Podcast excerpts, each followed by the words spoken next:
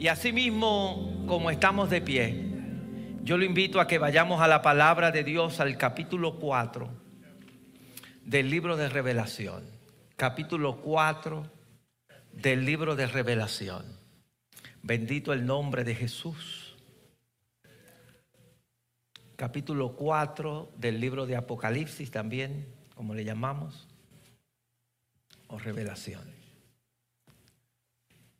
Y leemos la palabra del Señor a la gloria de ese Dios que es Padre, Hijo y Espíritu Santo. Después de esto miré y he aquí una puerta abierta en el cielo.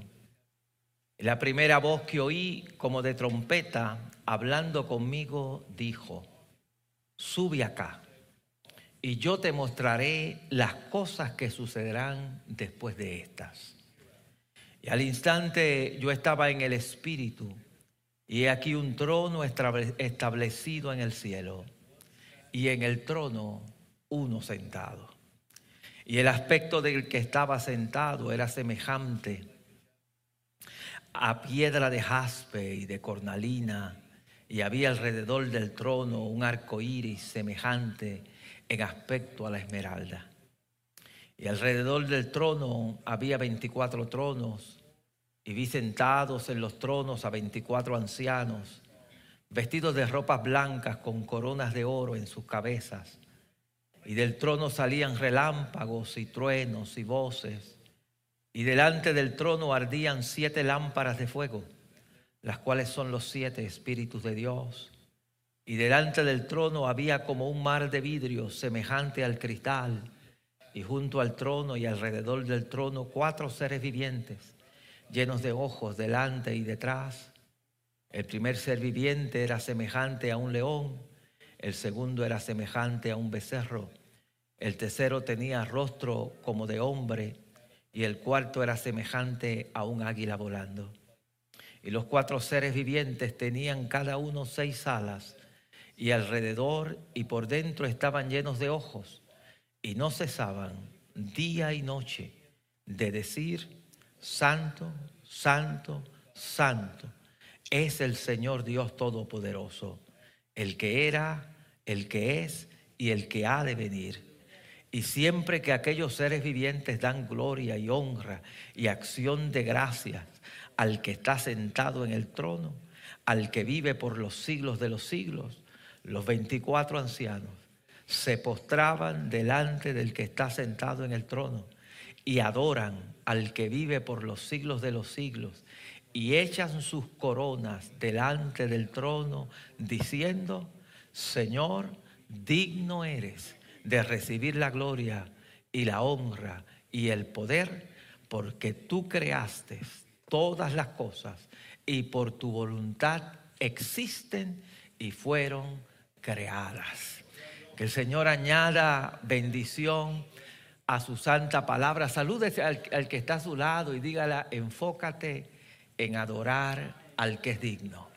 Enfócate en adorar al que es digno. Bendito el nombre del Señor. Alabado sea el nombre maravilloso de Jesús. Y vamos a orar. Padre, gracias por tu palabra. Bendícela en nuestros corazones y háblanos conforme a nuestras necesidades. En el nombre de Jesús. Amén. Amén, amén. Puede tomar asiento.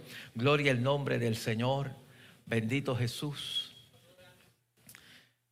Ya por algunas semanas hemos estado hablando acerca de el libro de Apocalipsis.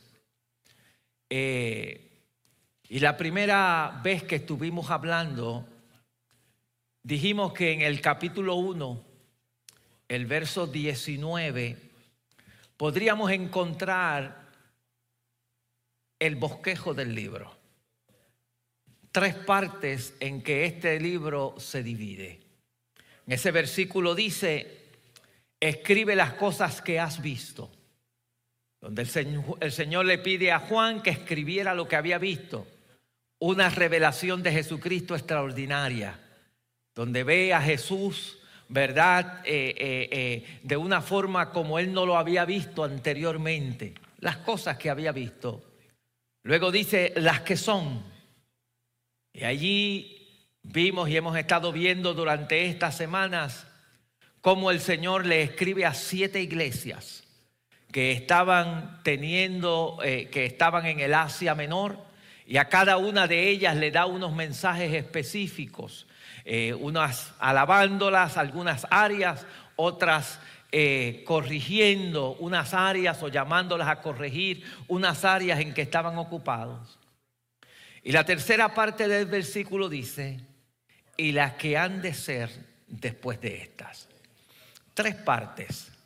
Las cosas que has visto, las que son y las cosas que han de ser después de estas. Y desde el capítulo 4 hasta el final de este libro, el Señor le está mostrando a Juan las cosas que han de ser después de estas. ¿Qué va a suceder en el futuro? ¿Y qué va a suceder? Y Juan en este capítulo tiene una, una visión extraordinaria. Fíjese, hasta ahora el Señor le ha estado hablando a Juan sobre la condición de las iglesias de cómo estaban las iglesias acá en la tierra. Algunas de ellas, como hemos dicho, estaban viviendo una vida excelente, estaban haciendo lo que Dios quería que se hiciera. Otras tenían sus fallas y tenían sus problemas y el Señor las manda a corregir. Otras estaban en una condición pésima, como la que vimos la semana pasada, la iglesia de la Odisea, y, la que hemos, y otras iglesias como la de Sardis, que estaban en, eh, eh, en una situación difícil. Pero ahora de momento el Señor como que transporta a Juan a ver algo totalmente distinto.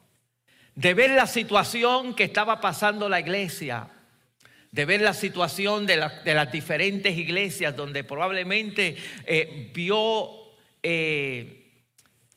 áreas negativas, vio a, situaciones que no son buenas a veces verlas y que uno, que uno podría decir, ¿cómo es posible que esto suceda en la iglesia? Pero el Señor se las mostró a Juan y le dijo, escríbele esto porque esto es lo que yo estoy viendo en las iglesias. Pero ahora de momento, dice la escritura, y después de esto, después de esto, miré y he aquí una puerta abierta en el cielo. De momento ahora se abre una puerta al cielo. Quiero solamente detener un poquitito aquí al concepto del cielo. Cuando nosotros hablamos del cielo, ¿verdad? Por lo general, eh, miramos eso azul que está allá arriba y decimos, ese es el cielo. En el concepto judío, eh, el cielo no era, había diferentes cielos, no había un solo cielo. Te he oído hablar a Pablo decir, yo fui al tercer cielo, al tercer cielo. ¿Qué era esto del cielo? ¿Por qué el tercer cielo? Bueno, el cielo que nosotros vemos, que llamamos, nosotros llamamos la atmósfera, donde vuelan los pájaros, donde está todo esto por allí, y se ven las nubes y todas estas cosas, eso es un cielo, primer cielo. Luego detrás de esto, pues está el universo, donde están todos los planetas por allá, que, a veces ni los vemos, las galaxias que están segundo cielo.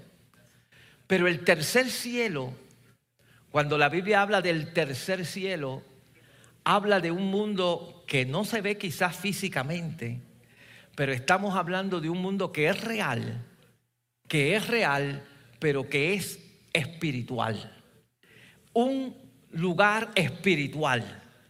Y usted va a encontrar en la Biblia en muchas ocasiones cuando habla esto de que se abrió la puerta del cielo, se refiere a esto, a ver ese mundo espiritual que no se ve normalmente, que no se ve.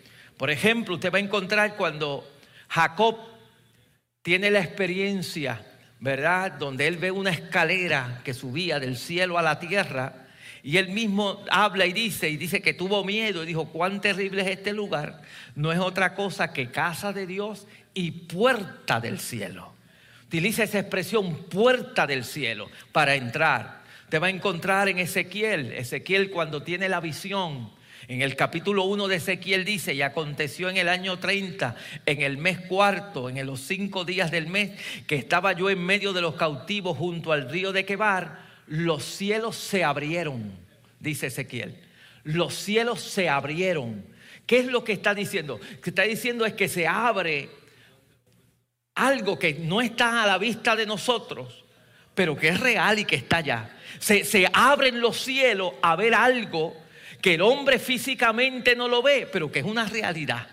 Hay un tercer cielo que se abre. Por ejemplo, usted va a encontrar también en Mateo 1.10 dice, y luego cuando subió, subía del agua en el bautismo de Jesús, vio abrirse que los cielos, se abrieron los cielos y el Espíritu como paloma descendía sobre él. Cuando a Esteban lo están apedreando, en el capítulo, en el capítulo 7 del libro de, de los Hechos, mientras están apedreando a Esteban, dice la Escritura, pero Esteban lleno del Espíritu Santo, puestos los ojos en el cielo, vio la gloria de Dios y a Jesús que estaba a la diestra de Dios. vea lo que él ve. Es, es, una, algo se abrió, que vio algo distinto que no se ve con los ojos humanos.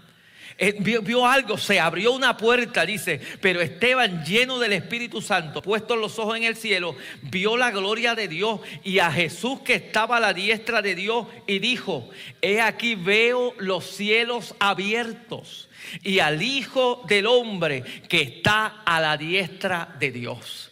Entonces, cuando la Biblia me habla de que se abrió una puerta a Juan, es esto, es que empezó a ver algo que no se ve normalmente. Es, un, cielo que es real, pero que no está a la vista del hombre acá en la tierra. Usted no mira para el cielo y ve estas cosas, pero eso está allá. Eso está allá. Yo no sé cuándo ustedes lo creen, pero yo lo creo que está allá.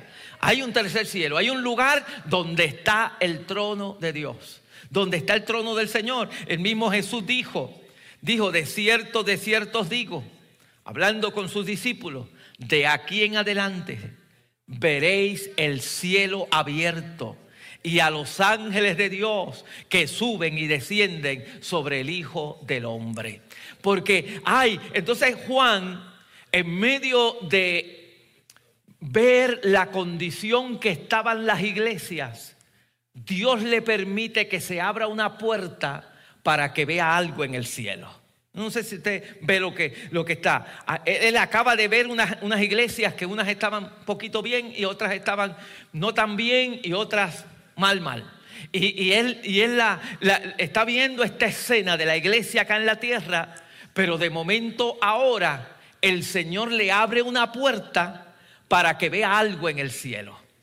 Y, yo creo que esto tiene, además de el valor de lo que nos va a presentar en el resto del libro, esto tiene una aplicación a nuestras vidas. Porque a veces nosotros estamos tan enfocados acá en la tierra que nos olvidamos que hay algo más grande que nos olvidamos que hay algo que está por encima de todas las cosas. Y hay a veces que el, observar la condición a veces de nosotros acá y poner nuestra mirada a veces en nuestros hermanos o poner nuestras miradas en la gente que está acá en la tierra, nos olvidamos que todavía en el trono hay uno que está sentado y hay uno que merece nuestra adoración independientemente, independientemente de que haya una iglesia fría, de que haya una iglesia muerta, de que haya por acá unos que están siguiendo a Jezabel, que haya otros con los nicolaitas, independientemente de esto, allá en el trono todavía hay uno que está sentado y que es el que gobierna por encima de todas las cosas, de todas las cosas. Entonces Juan, el Señor le abre esa puerta a Juan.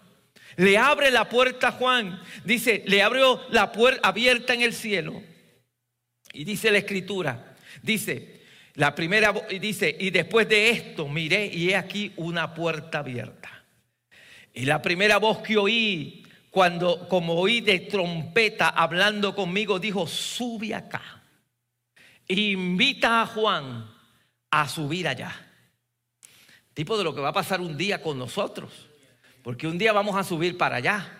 Yo no sé cuánto están esperando, pero yo no. Eh, quizás en, estos días se están anunciando por allí gente que eh, van a vender boletos para uno ir a, a, volar eh, al espacio. Ya hay, ya hay una compañía de, que, que tienen para uno ir al espacio. Pero yo no voy a perder mi dinero en eso. Porque yo sé que voy a tener uno gratis. Y quizás más lejos que eso a un lugar más lejos, vamos a subir a donde subió Juan. A donde subió Juan va a subir la iglesia del Señor. Lo invita a subir acá. Lo invita a subir a ese escenario. A ese escenario distinto al escenario que hay acá en la tierra. Lo invitó a subir acá para que viera. Como que yo no sé, y, y yo cuando meditaba en esto, yo decía, quizás todo esto que estaba pasando en las iglesias pudo haber desanimado a Juan. Pudo haber desanimado a Juan porque el ver la condición de, de todas esas iglesias, en algunas de ellas quizás él había contribuido y ver que en algunas de ellas estaban, habían perdido el primer amor, en otras tal vez estaban eh, desanimadas o estaban involucrándose con falsas doctrinas y, y se había desanimado. Y ahora de momento el Señor le hace una invitación, sube acá, sube acá para que veas esto para que veas lo que te quiero mostrar, lo que te quiero mostrar. Y él le dice, y al instante, cuestión de nada, como va a pasar el día del rapto, en un abrir y cerrar de ojos que dice la Biblia, al instante, dice la escritura, estaba yo en el Espíritu y lo primero que él ve, porque esto, esto, esto, esto es importante, lo primero que él ve cuando está allá, dice, y al instante estaba yo en el Espíritu y aquí un trono establecido en el cielo. Lo primero el que él ve allá es que allá hay un trono. Y hay uno que está sentado en el trono. En otras palabras, lo primero que ve allá es como queriendo decirle a Juan, todavía yo estoy aquí. Las iglesias están teniendo sus problemas y sus cosas allá pero todavía yo estoy aquí sentado en el trono. Todavía yo estoy aquí gobernando, todavía yo estoy aquí, yo soy el que gobierna. Es como la, eh, eh, visión que tiene Isaías. Cuando Isaías se muere, el rey Usías, un, rey que había sido bastante eh, próspero y que había alcanzado muchas cosas durante su reinado, cuando muere, Isaías entra tal vez frustrado al templo, tal vez preocupado por lo que va a pasar, pero lo primero que ve Isaías cuando entra al templo dice, y vi al Señor eh, eh, Jehová sentado sobre un trono alto y sublime, y sus faldas llenaban el, llenaban el templo, como en otras palabras, diciéndole el Señor a Isaías, no te preocupes, se murió Usías, se eh, Usías terminó su reinado, pero todavía yo estoy sentado en el trono, todavía yo gobierno, todavía yo estoy aquí, yo soy el que tengo el control de todo lo que va a pasar, todavía yo lo tengo, todavía yo lo tengo. E, es esa, e, e, a Juan le está presentando esto, el trono de Dios. De que en el trono de Dios existe. Y Él está allí sentado en el trono.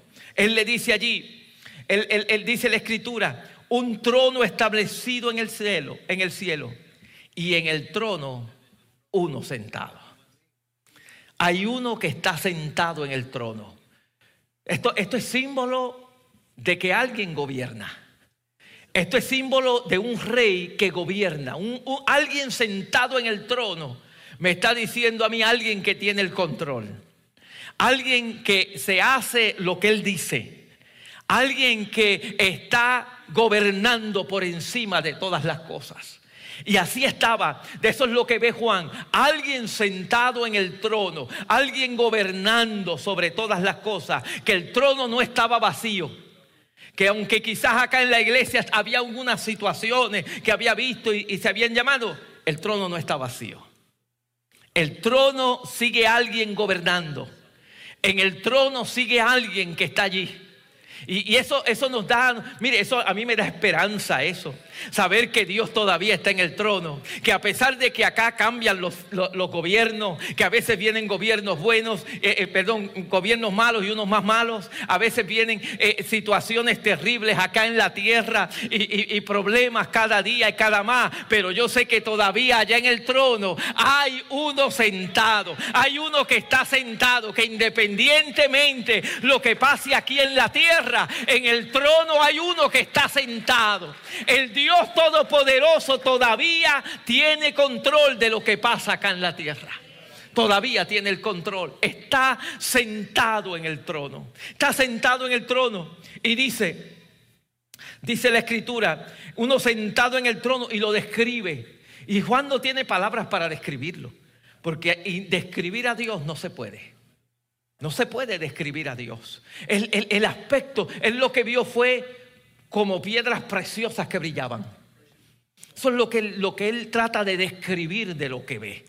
Piedras preciosas que, que, eh, dice el aspecto del que estaba sentado era como piedra de jaspe, piedra de cornalina, eh, de diamante, ah, dice, ah, dice la escritura, y piedra de jaspe y de, cornalina, y había alrededor del trono un arco iris semejante en aspecto a la esmeralda.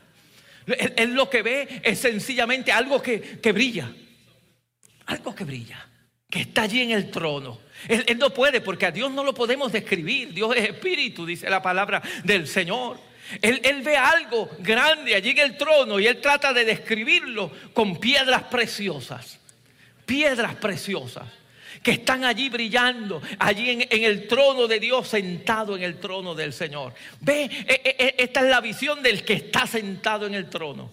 Dios le presenta al que está sentado en el trono.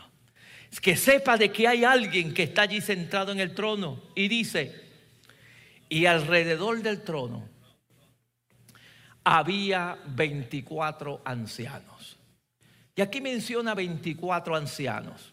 Hay alrededor de 13 diferentes interpretaciones de quién son estos 24 ancianos. No vamos a mencionarles aquí, pero hay gran cantidad de quiénes son estos 24 ancianos.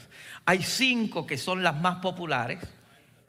Algunos dicen que estos 24 ancianos son doce patriarcas del Antiguo Testamento y doce apóstoles del Nuevo Testamento que representan a todo el pueblo redimido de Dios.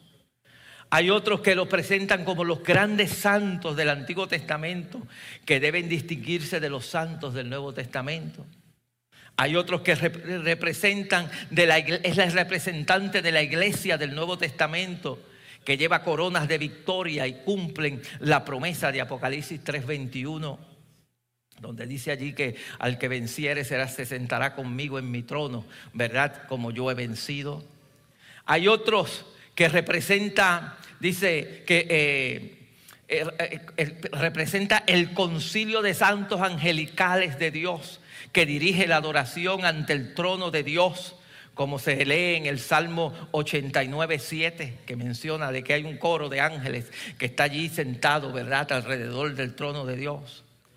Y hay otros que piensan que es un sacerdocio humano especial, elegido entre los redimidos para adorar ante el trono y que se rotan como lo hacían los sacerdotes en el Antiguo Testamento, que había una rotación de estos eh, eh, sacerdotes. Independientemente, no vamos a ser dogmáticos en qué representan, pero muchos creen, y, por ejemplo, a veces la iglesia cree que parte de estos ancianos representan la iglesia del Señor, que ha vencido, que pueden ser, hemos sido llamados a ser sacerdotes del Señor y que inclusive hay algunos que los presentan como que en el Antiguo Testamento estos 24, había 24 eh, grupos de sacerdotes que rotaban en la adoración al Señor. Y quizás estos los que rotan también. Quizás usted y un día nos toque estar entre esos 24 y después le toca a otro y después le toca a otro y después le toca a otro de tantos redimidos. No sabemos, pero pueden representar a los redimidos del Señor. Una de las cosas que dice es que tienen vestiduras blancas, están vestidos de blanco y esto es una de las cosas que usted va a encontrar en la Biblia que caracteriza a la iglesia del Señor o a los redimidos del Señor que son vestidos de blanco. Otra de las cosas que caracteriza a estos hombres es que tienen este, unas coronas en la cabeza representando también de premiación, han sido premiados por algo, estas coronas han sido premiados por algo. Y la Biblia nos enseña que la iglesia del Señor va a ser premiada, va a ser coronada. Vamos a recibir coronas. Pablo habla y me está guardada la corona de, de, victoria que el Señor, de justicia que me dará el Señor fiel y justo en aquel día. Entonces, si nos representa a nosotros o, o representa a los redimidos del Señor, estamos allí al lado del trono de Dios. En el, capítulo 3, en el verso 21, el Señor le dice a la iglesia, dice a la iglesia, el que venciere, le daré que se siente conmigo en mi trono. Y así como yo he vencido y me he sentado con mi Padre en el trono. Entonces, si usted es un vencedor, y la Biblia dice que somos más que vencedores. Si usted y yo somos vencedores, probablemente estamos representados en esos 24 que están sentados allí en el trono de Dios. Y Juan ve esto, a estos 24 ancianos que están sentados allí alrededor del trono de Dios, representando probablemente la iglesia del Señor, a, los redimidos, a, través de los siglos del Señor, representados allí, sentados a la diestra del Padre. Mismo apóstol Pablo dice que estamos sentados en los lugares celestiales, juntamente con Cristo Jesús, dice el apóstol Pablo. O sea que Dios lleva a, Juan a ver una visión de un trono, donde hay 24 ancianos también que están allí alrededor del trono de Dios. Y dice, y del trono salían relámpagos, truenos y voces delante del... Eh, eh, y salían relámpagos, truenos y voces. Una de las cosas que ha caracterizado siempre cuando la presencia de Dios se manifiesta y está el Señor, es los truenos y, este, este, tipo de, que, esto que representa, que vio aquí Juan, cuando el Señor descendía sobre el monte Sinaí, ¿qué era lo que la gente veía abajo? Truenos, relámpagos, el monte humeaba, había humo que salía del monte y, todo esto porque era la misma presencia del Señor que estaba en aquel lugar. Y esto es lo que estaba, esto es lo que está viendo Juan, la manera que él está describiendo el trono, lo que salía del trono de Dios esos relámpagos, truenos, representando la presencia del Señor. Porque es que la presencia de Dios es algo especial. Cuando en, el lugar donde está la presencia de Dios, tiembla la tierra, dice la palabra del Señor. El salmista decía, que viste tú, oh monte, que huiste hacia atrás, y tú, cordero de la manada, que viste que corriste como corderos de manada. Y la respuesta del monte es que a la presencia del Señor tiembla la tierra, tiembla la tierra. El, el Señor está allí, y lo que está viendo Juan es el trono de Dios encendido. El trono de Dios con relámpagos, rayos, truenos que se está viendo allí en el trono del Señor. Y ve también Juan allí, dice la escritura, dice, y ardían siete lámparas de fuego, los cuales son los siete espíritus de Dios. Esto ya lo hemos descrito anteriormente, estos siete espíritus de Dios no es otra cosa que el Espíritu Santo. Porque usted va a ver allí que en el trono, y en este capítulo no menciona al Cordero, pero en el próximo menciona que el Cordero está sentado al lado del que está sentado en el trono. En este, eh, usted va a ver que en ese trono está el Padre, está el Hijo, y aquí nos menciona los siete espíritus, que es el Espíritu Santo, la Trinidad de Dios. Está sentada allí en el trono, es la que gobierna, es la que está al frente, porque ellos gobiernan, ellos son uno. E, e, esa, es la, la unidad del Dios que nosotros le servimos, Padre, Hijo y Espíritu Santo. Y los tres están allí, en el trono de Dios. Pero mire lo que ve Juan. Dice, y delante del trono había como un mar de vidrio semejante al cristal, junto al trono y alrededor del trono cuatro seres vivientes llenos de ojos delante y detrás. Él ve también cuatro seres vivientes.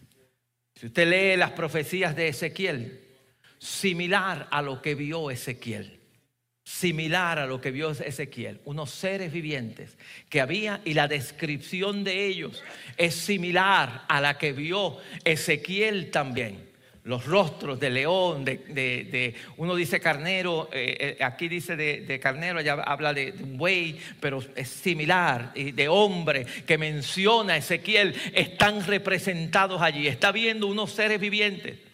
Que, y, dice que la escritura, uno que tenían seis alas, Isaías también vio esto con seis alas. Él los describe como querubines, serafines, que había alrededor del trono de Dios que estaban allí, cuatro que probablemente estaban eh, eh, como protegiendo el trono de Dios y estaban allí eh, vigilando el trono de Dios constantemente y que constantemente estaban diciendo, Santo, Santo, Santo, adorando al que estaba sentado sobre el trono de Dios adorando al Señor. Él dice allí que, que, vio esto. Del trono había Dice, y alrededor del trono cuatro seres vivientes llenos de ojos delante y detrás.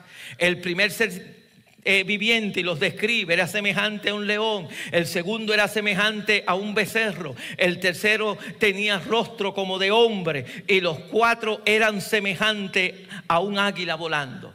Los cuatro, como dije, similares a los que vio Ezequiel. Eh, vemos aquí la, constancia, de, porque Ezequiel escribe muchísimos años antes. Y ahora Juan cuando va allá tiene una misión similar de lo que vio Ezequiel. Para que usted vea la continuidad de la palabra del Señor, que lo que vio un día Ezequiel, lo está viendo ahora Juan cientos de años después, lo está viendo Juan lo mismo allá en el cielo. La descripción de lo que está viendo en el cielo, de lo que está observando allá en el cielo. Pero oiga bien, porque lo importante aquí no es tanto las cosas que están allí. En el sentido lo material, el, frente al trono de Dios se veía como un mar de vidrio, algo hermosísimo lo que veía allí. Pero eso no era tanto lo importante. Eso no era lo que Dios quiere que usted y yo nos enfoquemos. Eso no es lo que Dios quiere que usted y yo estemos enfocados, ni en lo que está pasando aquí, ni, el, problema que está en la iglesia, ni, lo bonito, ni lo alrededor. E, esas cosas no deben ser el enfoque de nosotros. Eso no debe ser lo principal de nosotros. Mire cuál es lo, lo que le presenta el Señor a Juan, que es lo importante allá, que es lo que Él quiere que se enfoque allá en el cielo. Dice, dice, y los cuatro seres vivientes Tenían cada uno seis, alas y alrededor y por dentro estaban llenos de ojos y no cesaban día y noche de decir, Santo, Santo, Santo es el Señor Dios Todopoderoso, el que era, el que es y el que ha de venir. Estos seres vivientes están constantemente, constantemente adorando al que está sentado en el trono. Santo, santo, santo. El que era, el que es, el que ha de venir reconociendo la majestuosidad del que está sentado, reconociendo su dominio, su poder, su autoridad, reconociendo al que está allí sentado en el trono. Eso hacen esos cuatro santos, esos, perdón, esos cuatro seres vivientes, reconociéndolo a Él, dándole alabanza a Él, dándole adoración a ese Dios. Y mire lo que sucede. Y dice, y siempre que aquellos seres vivientes, siempre, dan gloria y honra y acción de gracias. Están dando gloria, honra y acción de gracias al que está sentado en el trono. Ese es el, objeto de su adoración. Ese, ese es lo, lo, central, lo primero que se le presenta a Juan, para que, como queriendo decir, esto es lo primordial aquí. Esto es lo principal. Esto es lo grande aquí. Lo grande aquí es el que está sentado en el trono. Yo quiero que tú sepas que lo principal aquí es lo que está sentado en el trono. A Él es que se le rinde aquí alabanza y adoración. Él es lo importante. Él es el, importante. Lo, lo principal acá es esto. lo primero, sube acá. Te abro para que veas qué es lo importante, qué es lo principal. Y mire lo que pasa. Y siempre que aquellos seres vivientes dan gloria, honra, acción de gracias al que está sentado en el trono, al que vive por los siglos de los siglos, al eterno.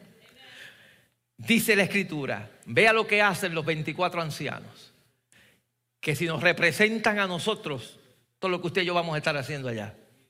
Los 24 ancianos se postran delante del que está sentado en el trono.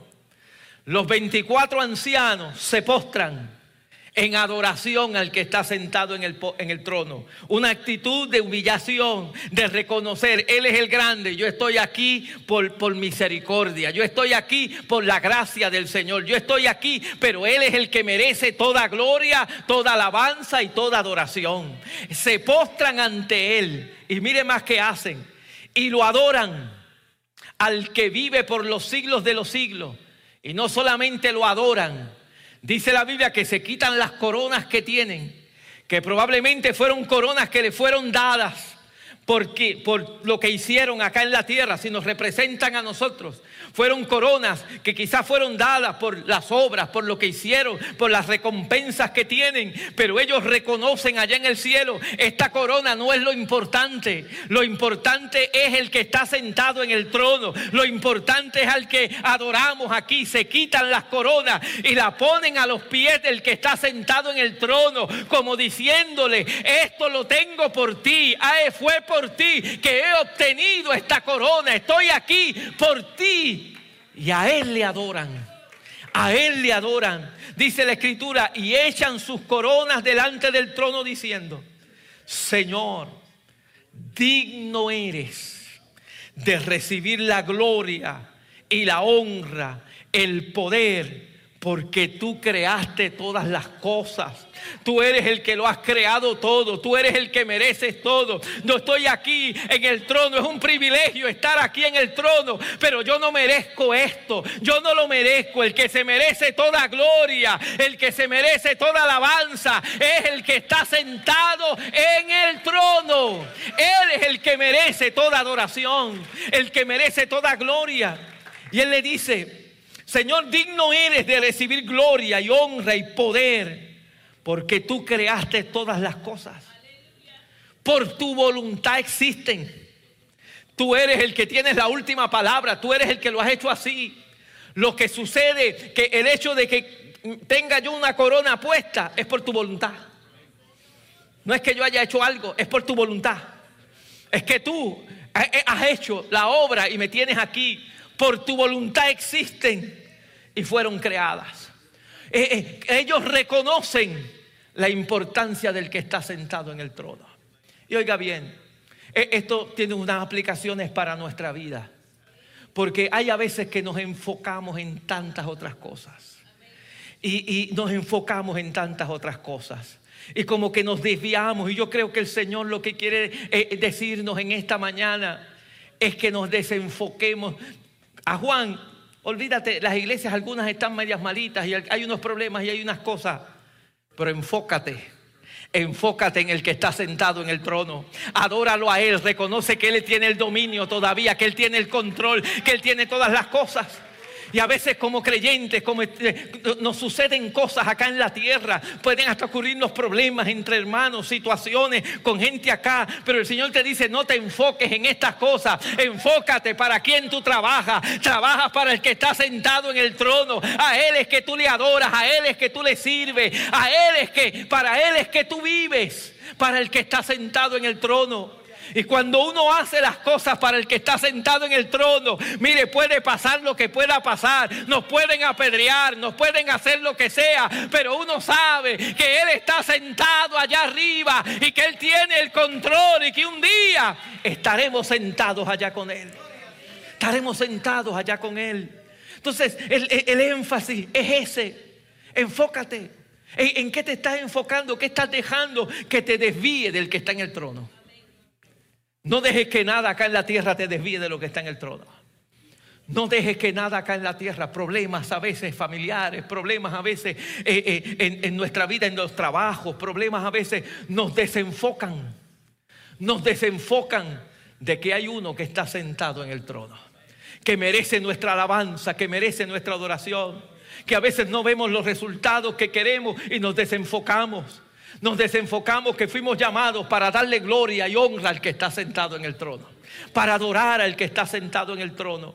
Y no dejes que eso suceda en tu vida. Que todo lo que hagamos lo hagamos para honrar y glorificar al que está sentado en el trono.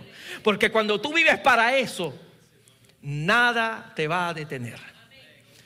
Si te reconocen, amén. Si no te reconocen, amén. Porque yo lo hago para el que está en el trono.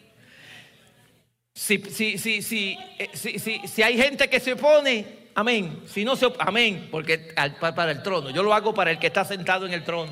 Eh, Esteban, cuando estaba allí, lo estaban apedreando. Pero en medio de las pedradas, ¿En qué estaba su foco? ¿Dónde estaba él mirando? Veo al Señor sentado en un trono alto y sublime. Que me apedreen, que me apedreen. Señor, no le tomes en cuenta este pecado, esto que están haciendo conmigo, porque su mirada estaba, sentada, estaba puesta en el que estaba sentado en el trono. Y yo creo que si cada uno de nosotros empezamos a pensar en eso, hay un tercer cielo y hay uno que está sentado en el trono. Y a Él es que yo le sirvo.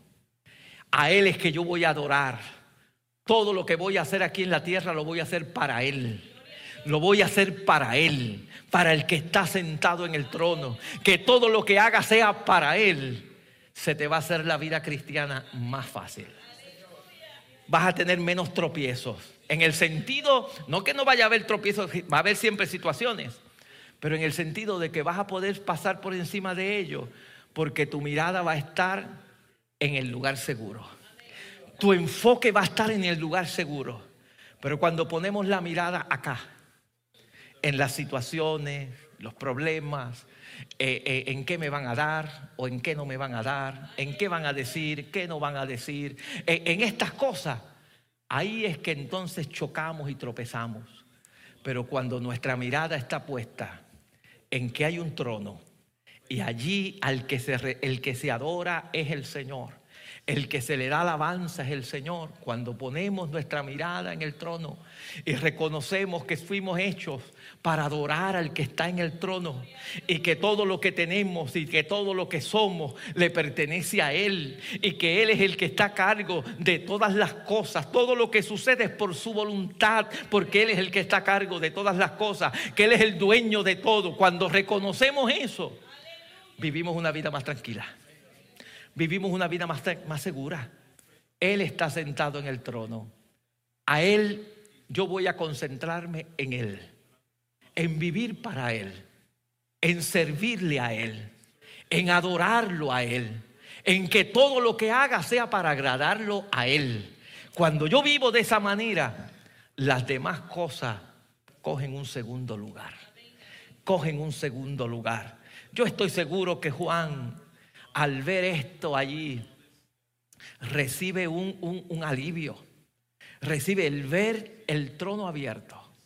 Y, lo que va a ver en el capítulo 5, más todavía. Capítulo 5 yo estoy seguro que le dio más fuerza a Juan, porque e, e, él, va a ver algo mejor todavía. Pero aquí en este capítulo, él, ve, él ve el trono de Dios. Y a eso, concentrémonos en eso, enfoquémonos eso en nuestra vida en el Dios que está sentado en el trono.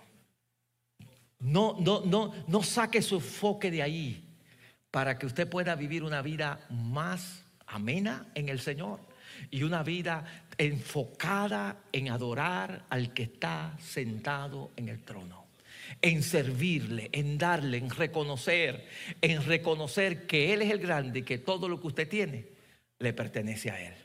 Y en la medida que usted haga eso, su vida caminará más segura y más tranquila en el Señor. Y Él te invita en este, día a decir, Señor, ayúdame. A veces estoy enfocado en el hermanito, a veces estoy enfocada en la hermanita, a veces estoy enfocado en fulano, en fulana, en el líder, en aquel, en allá. ¿Qué es lo que pasa cuando enfocamos nuestra vida en acá? La gente Los seres humanos fallamos. Las cosas de acá de la tierra fallan. Pero cuando tú estás enfocado en seguridad, hay un trono en el cielo. Uno que gobierna, que tiene todo el control, que es su voluntad es la que se hace, que Él es el que me lo da todo. Y mi, vida se concentra en Él. Las demás cosas van a marchar mejor. Pero cuando nos concentramos en nosotros, en qué voy a recibir para mí, en qué, eh, eh, eh, hay para mí, o qué, quién me va a dar, quién no me va a dar, quién va a hacer esto, quién va a hacer lo otro, ahí es que empezamos a tener tropiezos en nuestra vida y nuestra vida no se convierte, se convierte en una vida de insatisfacción. Concéntrate en el que está sentado en el trono y adóralo a Él, sírvele a Él y tú verás que se hace más fácil la vida cristiana el escritor de los Hebreos lo dijo de otra manera. Puestos los ojos en Jesús, autor y consumador de nuestra fe. Eso es, puestos los ojos en el que está allá, sentado en el trono, para que podamos salir adelante y marchar hacia adelante. Yo te voy a invitar a inclinar la cabeza allí donde estás. Vamos a orar. Padre, yo te doy gracias. Dios, tú le abriste la puerta del cielo, la puerta de ese mundo espiritual a Juan, para que Juan pudiera ver algo que no había visto, para que Juan pudiera experimentar algo que él no había visto. Señor, una experiencia extraordinaria donde le abres la puerta del cielo, de ese lugar que quizás a la vista nuestra no está pero que sabemos que es real, que en nuestra fe sabemos que es real, que hay un tercer cielo donde está tu trono, donde tú gobiernas, de donde diriges todo lo que sucede acá en la tierra. Ayúdanos Dios, abre nuestra mente espiritual Señor, para enfocarnos, ábrenos la puerta del cielo también, como se la abriste a Esteban, como se la abriste a Jacob, como se la abriste, oh Dios, en diferentes partes de la Biblia, a hombres de la Biblia, para que nos enfoquemos en ti, en tu trono, en lo que tú estás haciendo allí. Y como los ancianos y los cuatro seres vivientes, comencemos a hacerlo todo para adorarte a ti, reconocer tu grandeza, reconocer tu poder, reconocer que eres santo, reconocer, Señor, darte honra, darte alabanza, darte adoración solo a ti y vivir nuestra vida enfocada en el que está sentado en el trono. Porque cuando enfocamos nuestra vida al que está sentado en el trono, todo es distinto, todo es diferente vemos el mundo de una manera diferente. Oh Dios, podrán haber situaciones, podrán haber eh, fallas humanas acá en la tierra, podrán haber gobiernos malos, podrán haber situaciones en iglesias, podrán haber problemas, Señor, en la familia, podrán haber situaciones en los ministerios, pero cuando estamos enfocados en el trono y darle gloria al que está sentado en el trono y reconocerlo a Él, nuestra vida marchará de una manera más saludable y de una manera más fácil en el reino del Señor.